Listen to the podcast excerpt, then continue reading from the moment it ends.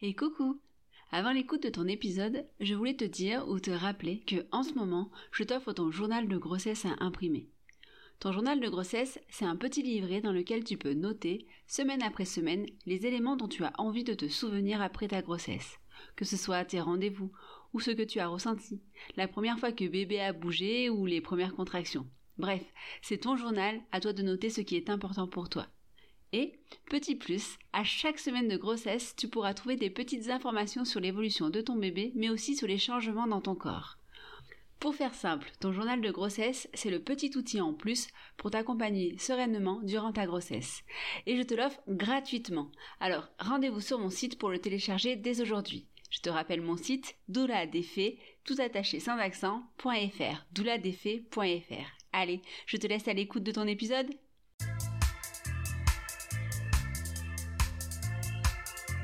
Bonjour, je m'appelle Mélanie et vous écoutez La puissance maternelle un podcast dédié aux femmes et à leur regard sur la maternité. Des récits de vie, des partages d'expériences et bien plus encore. Mes invités vont tour à tour vous raconter leur parcours de femme et de mère et comment elles se sont trouvées, à un moment, grâce à la maternité, plus puissantes. Laissez-vous porter par leur voix, quelques-unes parmi tant d'autres, parce que toutes les femmes méritent d'être entendues. Vous êtes sur la puissance maternelle et je vous souhaite une bonne écoute.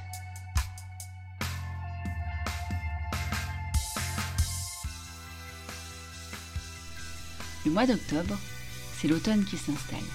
Les températures qui se rafraîchissent, les feuilles qui tombent des arbres, les jours qui raccourcissent. Ce sont les écharpes qui reprennent du service et le bruit des feuilles mortes sous nos pas. Les premiers feux de cheminée et le temps des raclettes entre amis. Mais octobre, c'est aussi octobre rose. Ce mois complet dédié à la communication autour de la prévention contre le cancer du sein. Un mois, ce n'est pas de trop pour en parler, encore et encore surtout quand on sait que plus il est dépisté tôt et mieux il se soigne. Le cancer du sein est le cancer le plus fréquent en France et représente la première cause de décès par cancer chez les femmes. En 2021, seule la moitié des femmes concernées ont participé au dépistage organisé du cancer du sein. Pourtant, une femme sur huit risque d'être touchée au cours de sa vie. C'est avec cette idée en tête que j'ai commencé à réfléchir à un épisode un peu particulier de ce podcast. La puissance féminine, d'accord, mais la puissance féminine en bonne santé, c'est encore mieux. J'ai eu envie de mettre en évidence la relation parfois complexe que nous pouvons entretenir avec notre poitrine. De l'amour à la haine, en passant par le complexe ou le dégoût, chacune vit cette relation à sa manière. Souvent, avec en parallèle le regard de la société. Vous savez, ce male gaze qui sexualise automatiquement une poitrine qui commence à naître, même chez les adolescentes. Ce jugement quand une mère veut allaiter en public, cette pensée malsaine quand apparaît un téton sous un t-shirt. D'ailleurs, d'après un sondage IFOP datant de 2018, la chirurgie des seins est l'opération esthétique la plus prisée chez les femmes. Sur les personnes interrogées, elles sont 49% à avoir choisi un remodelage de la poitrine contre 19% en 2009. Pour 68% des répondantes, cette opération a eu lieu avant tout pour se plaire davantage à elles-mêmes. J'ai donc voulu, dans l'épisode d'aujourd'hui, mettre en lien plusieurs témoignages de femmes qui ont accepté de me parler de la relation qu'elles entretiennent avec leur poitrine et comment celle-ci a évolué avec le temps. Euh, donc je m'appelle Marion, j'ai 33 ans et mm, mon rapport à ma poitrine a bien évolué. Euh, c'est, je pense que, alors peut-être pas comme toutes les femmes, mais comme euh, je pense beaucoup d'entre nous, ça a été fait de, rejet, euh, de détestation, puis d'acceptation.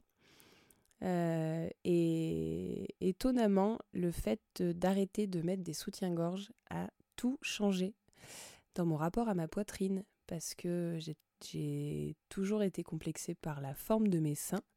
Alors la taille déjà, mais ça c'est... J'en ai tiré mon, profit parce que ça fait pas mal au dos et que c'est quand même bien d'avoir des petits seins. en tout cas, pour moi, j'ai trouvé ça très pratique. Mais euh, voilà, j'ai été très complexée par la forme de mes seins et que j'ai toujours essayé de cacher avec des soutiens-gorge euh, à coque, rembourrés, machin, qui faisaient une forme euh, un peu comme celle qu'on voit dans les magazines. Et et il y a 6 ou 7 ans de ça, j'ai arrêté de porter des soutiens-gorge avant le confinement. J'étais très contente de voir que pendant le confinement, beaucoup de femmes ont arrêté d'en porter aussi. Et, ça a changé plein de choses dans mon rapport justement à mes seins, parce que je me suis mis à les accepter comme ils étaient, et alors, sans dire de les aimer, bah, plus les détester en tout cas, et au moins, voilà, être bah, satisfaite qu'ils soient là et puis ils font partie de moi comme, euh, comme mes pieds, comme mes mains, comme mon nez, comme, euh, le reste. Et, et maintenant on a un rapport euh, cordial et une bonne entente mutuelle. Voilà. J'ai de la chance. J'ai une poitrine qui correspond au standard, la taille idéale, un bon essai qui pour 60,4% des femmes et 53,6% des hommes est la taille idéale d'une poitrine selon un sondage de 2016 réalisé par Zava. La bonne forme aussi, vraiment, vous savez, la poitrine de magazine. D'ailleurs, c'était une blague assez récurrente euh, de la part de mes copines de lycée, de me dire que je m'étais fait refaire les seins en cachette, parce que j'avais une poitrine, j'avais des seins dignes d'une chirurgie esthétique. Ma poitrine est donc la seule partie de mon corps sur laquelle je n'ai jamais complexé. Pas trop petite, mais pas trop grosse. Facile à mettre en valeur, avec le soutien-gorge push-up et le décolleté qui va bien pour plaire. Plaire aux garçons, évidemment. Adolescente et jeune adulte, je ne me posais pas la question de savoir pourquoi ma poitrine m'allait bien. Je savais juste que, au moins, là-dessus, je pouvais marquer des points auprès de la jante masculine. Et vas-y que j'enferme ma poitrine systématiquement dans un soutien-gorge pas adapté, mais qui rend le décolleté encore plus beau. Et surtout, surtout, ne pas montrer un téton qui pointe. Je préférais choisir une autre tenue que de m'habiller avec quelque chose sous lequel je ne pouvais pas mettre de soutien-gorge. Et puis, et puis le confinement. Et comme le dit Marion, je fais partie de ces femmes pour qui il a été libérateur. La liberté de ne pas être entravée, et finalement me rendre compte que j'étais bien mieux. J'étais bien mieux sans soutien-gorge. Vous savez, ce moment en rentrant du travail où vous la première chose que vous faites, vous enlevez le soutien-gorge qui vous entrave, qui vous serre, qui vous gêne. Bah bah là c'était tout le temps. Bon, il aura quand même fallu un peu de temps pour que je n'en porte plus du tout. Au retour au travail, après le premier confinement, j'en portais encore. Puis, petit à petit, en passant d'abord par la brassière de sport, j'ai fini par ne plus en porter du tout. Et maintenant, je ne me pose plus de questions. Mes seins ne tombent pas plus qu'avant, mon décolleté est juste plus naturel, et je ne ressens plus le besoin de le mettre en valeur, en fait, de le mettre en avant. Et puis en fait, je n'ai plus besoin de ça, je n'ai plus envie d'attirer le regard là-dessus. Et je n'ai plus envie d'attirer le regard sur mon corps de, de quelque manière que ce soit, en fait. D'ailleurs, en parlant de nos bras, d'arrêter de porter les soutiens-gorge, c'est assez drôle parce que j'ai recueilli trois témoignages pour ce podcast d'aujourd'hui et les trois femmes que j'ai eues derrière mon micro et qui ont accepté de me parler, euh, ont toutes choisi à un moment ou un autre de ne plus porter de soutien-gorge. Et je trouve ça assez révélateur en fait sur euh, l'envie des femmes de reprendre possession de leur propre corps. Alors je sais, trois personnes, quatre personnes en me comptant moi, ça ça fait pas une majorité, ça fait pas une représentation de la société, mais en tout cas moi j'ai trouvé euh, que c'était une drôle de coïncidence. Alors, euh, bah, déjà, on va commencer au, début, hein, quand on devient une jeune femme et euh, que la poitrine euh, apparaît. C'était une question. Bah, elle est là, ça y est, je suis comme les copines, je vais avoir mon premier soutien-gorge. aucunement l'impression que c'est une force nourricière ou, ou que ça a une utilité autre que physique finalement. Euh, poitrine plutôt euh, basique, normale, petite, pour certains, comme ils diraient.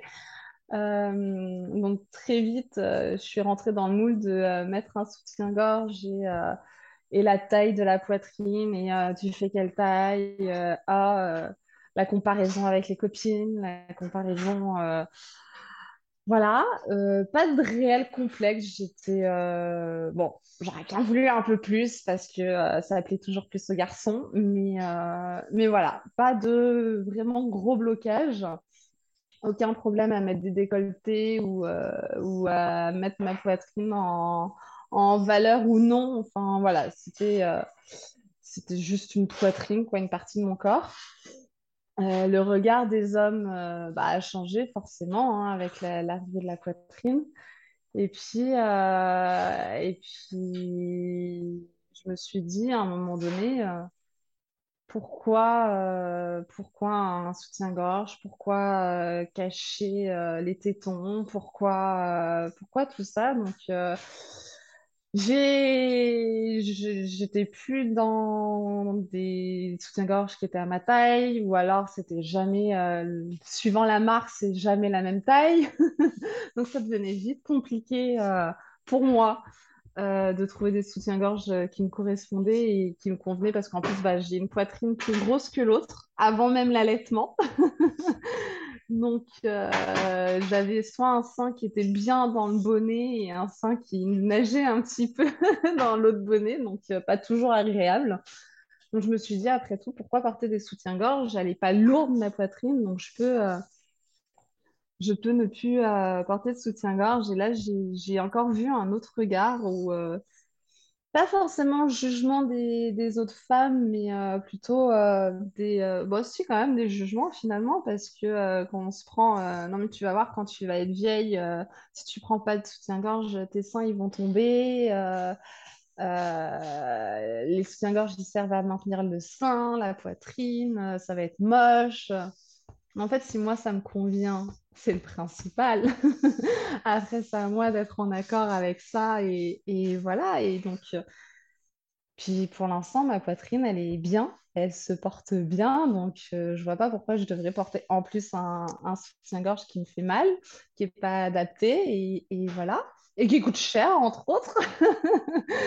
donc, euh, donc voilà, j'ai un petit peu, euh, pas forcément milité, mais euh, j'ai fait savoir autour de moi que bah, non, je mets plus de soutien-gorge et j'en mettrai plus jusqu'à jusqu'à la fin de ma vie. Et, euh, et, du coup, euh, bah, on voit aussi un peu le regard euh, des, des, hommes qui changent parce que du coup, les tétons sont plus visibles. Je me souviens d'une fois où j'ai partagé une photo sur mon Instagram où j'avais un haut moulant et on voyait mes tétons au travers et bah, ça n'a pas manqué. Je lui ai un commentaire. sur, sur mes tétons qui sont visibles, quoi. Bah, en fait, regarde autre chose, regarde ailleurs. Euh, donc voilà, finalement, j'ai quand même une bonne, euh, entre guillemets, euh, une bonne relation avec ma poitrine. Je suis en accord avec ça, mais c'est vrai que le regard extérieur est assez lourd et, peut être très. Mal à l'aise finalement si on n'a pas ce, raccord avec son corps. Et puis est arrivé euh, ce petit bonhomme, il y a bientôt deux ans. Et euh, avec cette grossesse euh, un peu surprise, mais très bien accueillie, l'idée d'allaiter était une évidence. C'était une évidence pour moi que j'allais allaiter et que pour mon conjoint aussi, parce que ça se fait aussi à deux. et et là, euh, bah, pareil, euh, je me suis mis à acheter malgré tout euh, des soutiens-gorge d'allaitement parce que bah, on nous dit que c'est pratique, on nous dit que ça aide à maintenir la poitrine, etc. Donc je j'ai cédé en me disant, bah oui, en effet, quand même, avec la grossesse, déjà mes seins ont grossi, ils sont un peu plus lourds. Donc, on va essayer de les maintenir un peu, mais plus pour me soulager que pour, pour un confort. Euh, enfin, c'était plus un confort physique que. Euh, que euh, comment dire que pour faire comme tout le monde, entre guillemets. Et finalement, je me suis rendu compte que même sans ça, ça allait très bien aussi. Vu que les tétés, les tétés ont bien commencé, donc les seins ont retrouvé un peu une, euh, un poids normal. J'arrivais mieux à les supporter et euh, j'ai continué mon allaitement sans, sans soutien-gorge. Et là, euh, donc au début, un allaitement relativement timide dans le sens où bah, c'était à la maison entre nous et, et je me posais la question de comment comment j'allais faire euh, si je faisais les courses avec, euh, avec Nolan et euh, tout d'un coup, bah, il a envie de téter. est-ce que je serais capable de sortir mon sein, entre guillemets, au milieu du, magasin et, mettre mon fils au sein? Est-ce que, voilà, c'est des questions qui sont venues au début. Et puis, quand on a commencé à recevoir du monde à la maison avant même de sortir, je me suis rendu compte que bah, je prévenais les personnes que, que j'allais tenir mon fils, mais j'allais pas me mettre à l'écart ou quoi que ce soit. Bon, après tout, j'étais chez moi, donc j'allais pas me mettre à l'écart. Mais, euh, mais j'étais à l'aise, ça me dérangeait pas plus que ça. Et puis est arrivé les fois où euh, bah, nous sommes sortis, s'est baladé. Et puis bah, forcément, euh, fait faim quand on est nourrisson, on a faim tout le temps. Et arrivé les premier temps où euh, bah, pas très à l'aise avec les premières tétées euh, sans être chez soi euh, dans son fauteuil confortablement installé. Mais j'ai pas eu de problème à, donner la tétée en haut de la montagne parce qu'on était parti emmener les cousins faire de la luge ou alors au magasin en le prenant dans les bras euh, et euh, continuant de vagabonder dans les rayons euh, pour continuer à faire les courses et l'avoir à téter. J'ai jamais été dérangée pour mon allaitement en public entre guillemets. Enfin, j'aime pas dire ça parce que c'est pas c'est pas je me montre volontairement, c'est juste je, je nourris mon fils. Mais j'ai jamais eu. Je pense qu'il y a dû avoir des regards, mais vu que j'étais en osmose avec mon fils, donc, euh, je disais que euh, oui, j'ai pas eu euh, à me préoccuper du regard extérieur finalement parce que j'étais avec mon fils et c'était tout ce qui comptait en fait, c'était le nourrir lui. Et pour le coup, ma poitrine, bah, je pense que bah, si jamais elle sort impromptument sur un moment où c'est pas censé sortir, bah, c'est pas grave. je la rentre et puis, euh, et puis ça reste, ça reste une partie de mon corps. Euh, c'est qu'une partie du corps, quoi. C'est pas. Ça fait partie de moi euh, que ce soit visible ou pas visible, ça devrait gêner personne en fait.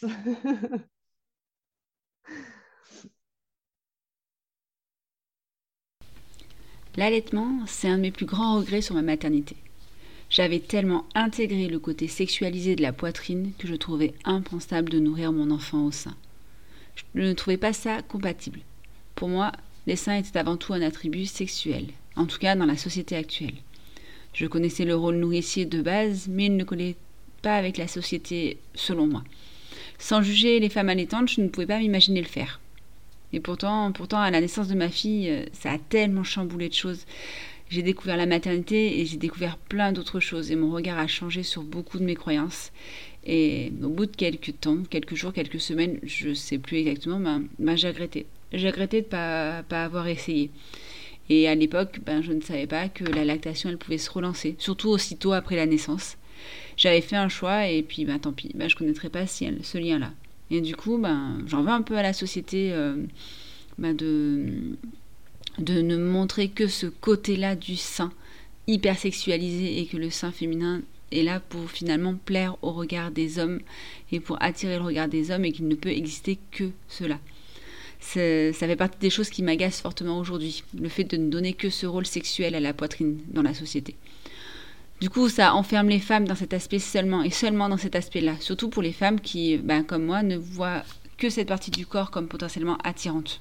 Voilà, pour moi, adolescente, jeune adulte, ben, mes seins, c'était, euh, c'était ce qui pouvait euh, me permettre d'attirer le regard des garçons et du coup ben, de pouvoir plaire un peu. Ouais, j'avais super confiance en moi. Mais bon, voilà. Euh, et d'un autre côté, on ne peut pas non plus avoir que l'effet inverse. L'effet inverse, c'est-à-dire donner au sein que cette image-là maternante et nourricière, bah, c'est un effet délétère aussi. C'est enlever quelque chose aux femmes qui n'ont pas pu ou qui n'ont pas voulu allaiter ou qui ne... Pour plein de raisons différentes. On peut ne pas pouvoir, ne pas vouloir allaiter pour plein de raisons. Et du coup, en fait, j'aimerais bien que simplement on laisse à chaque femme la liberté de définir ce qu'elle met derrière sa poitrine Est-ce qu'elle veut est-ce qu'elle y met de la séduction? Est-ce qu'elle y met de la maternité? Et puis ce regard-là, il peut être changeant. Et puis ça peut pas, ça peut être ni de la séduction ni de la maternité et juste être euh, une partie de notre corps. Je trouve que ben, Marion et Laetitia, elles le disent très bien. Notre poitrine, c'est juste une partie de notre corps. Elle fait partie de nous, au même titre que notre main, que notre partie de notre corps. Et je trouve qu'en fait, finalement, euh, ben, laissons euh, aux femmes, à chacune des femmes, de mettre ce qu'elle désire derrière ses seins. Et puis, si aujourd'hui elle met un décolleté pour se faire plaisir à elle, très bien pour elle. Si aujourd'hui elle a envie de bah, voir un petit peu le regard qu'elle peut attirer, bah, tant mieux pour elle. Si aujourd'hui elle veut juste, euh, bah, juste être dans son corps et rien en avoir à faire de sa poitrine, tant mieux pour elle. je trouve que c'est un peu dommage parce que actuellement la poitrine des femmes est là pour euh, attirer le regard des hommes, on le voit dans les publicités, ou pour nourrir l'enfant. Et puis, tu, par contre, pour nourrir l'enfant, mais en privé, il hein, faut surtout pas le faire en public. Parce que, quand même, faudrait pas, faudrait pas tout mélanger. Du coup, mon rapport avec ma poitrine a pas mal euh, varié et évolué parce que euh, j'ai la poitrine très très tôt en fait. Euh, c'est-à-dire qu'en primaire, j'avais déjà de la poitrine. Au niveau des, du CE2, ils ont commencé à apparaître. Donc en fait, en CM2, j'avais déjà à peu près la poitrine que j'ai aujourd'hui. Et donc, bah, ça a été difficile pour moi parce que bah, c'est pas commun d'avoir une enfant euh, de 11 ans euh, avec déjà de la poitrine. Donc en fait, euh, je mettais des sortes. Ma maman m'achetait des petites brassières. On les mettait très serrées pour écraser la poitrine. Et à côté de ça, je mettais des t-shirts larges pour pas qu'on voit trop ma poitrine. Et quand je suis arrivée au collège, et eh ben, j'étais une des seules à avoir de la poitrine. Donc là aussi, ça a été compliqué au début. Puis petit à petit, bah voilà, au collège, euh, euh, toutes les filles commencent à avoir de la poitrine. Donc c'est vrai que là, euh, j'ai été moins complexée par celle-ci. J'ai commencé à mettre des soutiens-gorge. Quelle horreur. Donc voilà, au collège, ça allait. J'avais de la poitrine à peu près comme toutes mes copines. donc ça allait. Et au lycée, j'ai commencé à vouloir arrêter de mettre des soutiens-gorge donc là, ça a posé des problèmes parce que ben une poitrine sans soutien-gorge, c'est pas joli, euh, ou alors ça fait vulgaire. Ah oui, mais on voit tes tétons qui pointent. Donc voilà, pendant longtemps, je me suis forcée à quand même garder euh, bah, tous les soutiens-gorge, ou voilà, alors que ça me plaisait pas. Puis après, j'ai trouvé les brassières. Bon compromis. Mais j'ai commencé à complexer euh, sur leur taille. Parce que voilà, ils sont un petit peu petits ils n'avaient pas trop grossi depuis le collège, alors que toutes mes autres copines commençaient à avoir beaucoup de forme. Puis euh, j'ai toujours fait pas mal de sport, donc euh, c'est vrai qu'en fait ma poitrine ressemblait plus à des pectoraux qu'à des seins, quoi. Mais, euh, mais bon, avec le temps, avec les premiers copains, les premiers rapports sexuels, et ben on commence à apprécier notre poitrine parce que bah voilà le garçon la flatte, euh, ils nous disent bah j'aime bien parce que même s'ils sont petits au moins ils sont tout ronds, etc. Donc euh, voilà, c'est vrai qu'aujourd'hui, euh, avec mes 22 ans, bientôt 23, je peux dire que je suis totalement à l'aise avec ma petite poitrine du coup et, et que pour rien au monde j'en demanderai une plus grosse parce que bah voilà j'ai pas forcément de gêne si j'ai envie de me coucher sur le ventre par exemple si j'ai pas envie de mettre de soutien-gorge et ben ça tombe pas, ça reste bien. Euh, j'ai pas de problème de regard euh, des autres. Euh, j'assume entièrement mes petits seins. Voilà. quelque chose avec lequel j'ai encore un petit peu de mal, c'est de les trouver jolis si le téton ne pointe pas. Voilà. C'est vrai que pour moi, euh, un sein euh, joli, c'est peut-être par rapport à tout ce qu'on voit à côté, etc. Les images euh, d'une belle poitrine, c'est avec, avec les tétons qui pointent. Alors que non, ça peut être tout aussi beau, même s'ils pointent pas, je pense. Mais pour l'instant, j'ai encore un petit peu de mal avec ça. Et, et autre chose avec laquelle j'ai eu du mal pendant quelques temps, jusqu'à ce que certains de mes comment dire, de mes copains euh, me rassurent, c'est que, comme beaucoup de femmes, j'avais une sorte de petit duvet autour du, du téton, en fait, au niveau du, du, du mamelon. Et voilà, donc on s'oblige un petit peu à, les arracher, etc. Ça fait super mal. Et au final, bah, ça les irrite. Et en fait, non, bah, plus tard, j'ai découvert que c'était déjà pas dérangeant pour, et ben pour la personne avec qui on partageait des rapports. Et puis qu'en fait, c'est tout à fait normal. Il y a plein de femmes qui ont des sortes de petits poils autour du téton et c'est totalement ok. Donc voilà, maintenant je suis, je suis en accord avec ma poitrine, avec comme elle est. voilà, je rigole beaucoup dessus. Et, et encore une fois, pour rien au monde, je, je ne changerai de poitrine. Je pense qu'il y a beaucoup à dire sur le rapport que les femmes entretiennent avec leur poitrine et avec leur corps en général. La sexualisation des corps de femmes, de jeunes filles, voire des corps de fillettes, dès que les attributs dits féminins apparaissent, est à questionner, selon moi. Avoir envie de plaire, c'est une chose, mais penser que le seul rôle d'une partie de notre corps est la séduction, c'est problématique. C'est problématique parce que la poitrine des femmes est un sujet de société là où il ne devrait pas y avoir de sujet en fait. Pourquoi un téton d'homme torse nu est toléré sur les réseaux sociaux alors que son pendant féminin est censuré? Pourquoi peut-on voir des pubs où la poitrine des femmes est mise en avant en format géant dans les rues alors qu'une femme qui allait en public va être insultée, voire plus? Pourquoi les adolescentes se sentent obligées de se comparer, de mettre cette partie de leur corps en valeur, de les comprimer dans des push-ups dès qu'ils commencent à pousser? Pourquoi un téton féminin qui pointe sous un t-shirt amène des regards lubriques? Pourquoi un téton qui pointe n'est considéré que comme un signe d'excitation alors que cela peut être tout autre chose, à cause du froid, d'une gêne, d'un tissu qui frotte? Tout ceci est problématique parce que la société a fait du sein un objet médiatique de séduction et de sexualisation, et que seul ce rôle-là n'a de valeur. Moi, moi j'aime mes seins. Je les ai à peu près toujours aimés. Comme je le disais précédemment, c'est assez facile lorsqu'ils correspondent à la norme attendue. Mais en y réfléchissant, je sais que s'ils avaient été plus petits, ou dans une forme moins ronde, moins galbée, je les aurais certainement détestés autant que j'ai pu détester mon corps adolescente et jeune adulte. La société crée des complexes là où il ne devrait pas y en avoir. Chaque poitrine est différente, chaque corps est différent et tout évolue. Nous grandissons, nous apprenons, nous changeons. Nous vivons, notre corps et notre poitrine aussi. Je trouve ce sujet tellement vaste et complexe et j'aurais aimé avoir encore plus de témoignages pour pouvoir tous les comparer et, en parler et les confronter. Et peut-être que je ferai un deuxième épisode sur ce thème-là. D'ailleurs, si vous avez aussi envie de témoigner sur ce sujet, n'hésitez pas à me contacter. Ou euh, de manière générale, si vous avez envie de témoigner tout simplement, vous pouvez me contacter, pas que pour euh, le rapport des femmes à la poitrine. Le rapport des femmes à leur poitrine est complexe et il peut être d'autant plus complexe si euh, cette poitrine est porteuse d'un cancer. C'est pour cela qu'Octobre Rose existe et c'est pour ça qu'aujourd'hui je voulais faire un épisode particulièrement sur la poitrine euh, dans le cadre d'Octobre Rose. Pour euh, bah, Octobre Rose, ça existe pour en parler, pour dire que le dépistage est possible et qu'il est nécessaire et que ce dépistage il sauve des vies. Le programme de dépistage du cancer du sein a pour but de repérer d'éventuelles anomalies à un stade précoce, ce qui permet de prévenir l'apparition des symptômes. Si il est détecté tôt, le cancer du sein est guéri dans 90% des cas. Ce n'est pas négligeable de faire ce dépistage quand on pense à ça. Le dépistage, il est simple et il est 100% remboursé. Il doit être fait tous les deux ans dès 50 ans. Et par ailleurs, tout au long de sa vie, notamment dès 25 ans, un suivi gynécologique avec une palpation par un professionnel de santé est recommandé au moins une fois par an.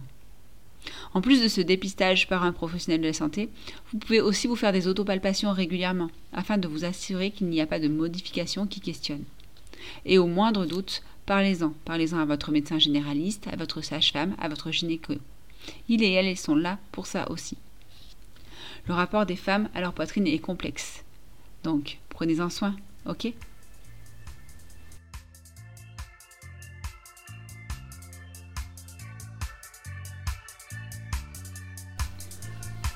Voilà, c'est la fin de l'épisode. Merci d'avoir écouté jusqu'à la fin. Si cela vous a plu, n'hésitez pas à mettre des étoiles sur les plateformes d'écoute. Vous pouvez également vous abonner pour être sûr de ne pas louper le prochain épisode. Vous pouvez également me suivre sur mes réseaux sociaux, Instagram et Facebook. Et si vous souhaitez me soutenir, vous pouvez faire un don via ma cagnotte Utip. Je vous souhaite une très belle journée. À très vite.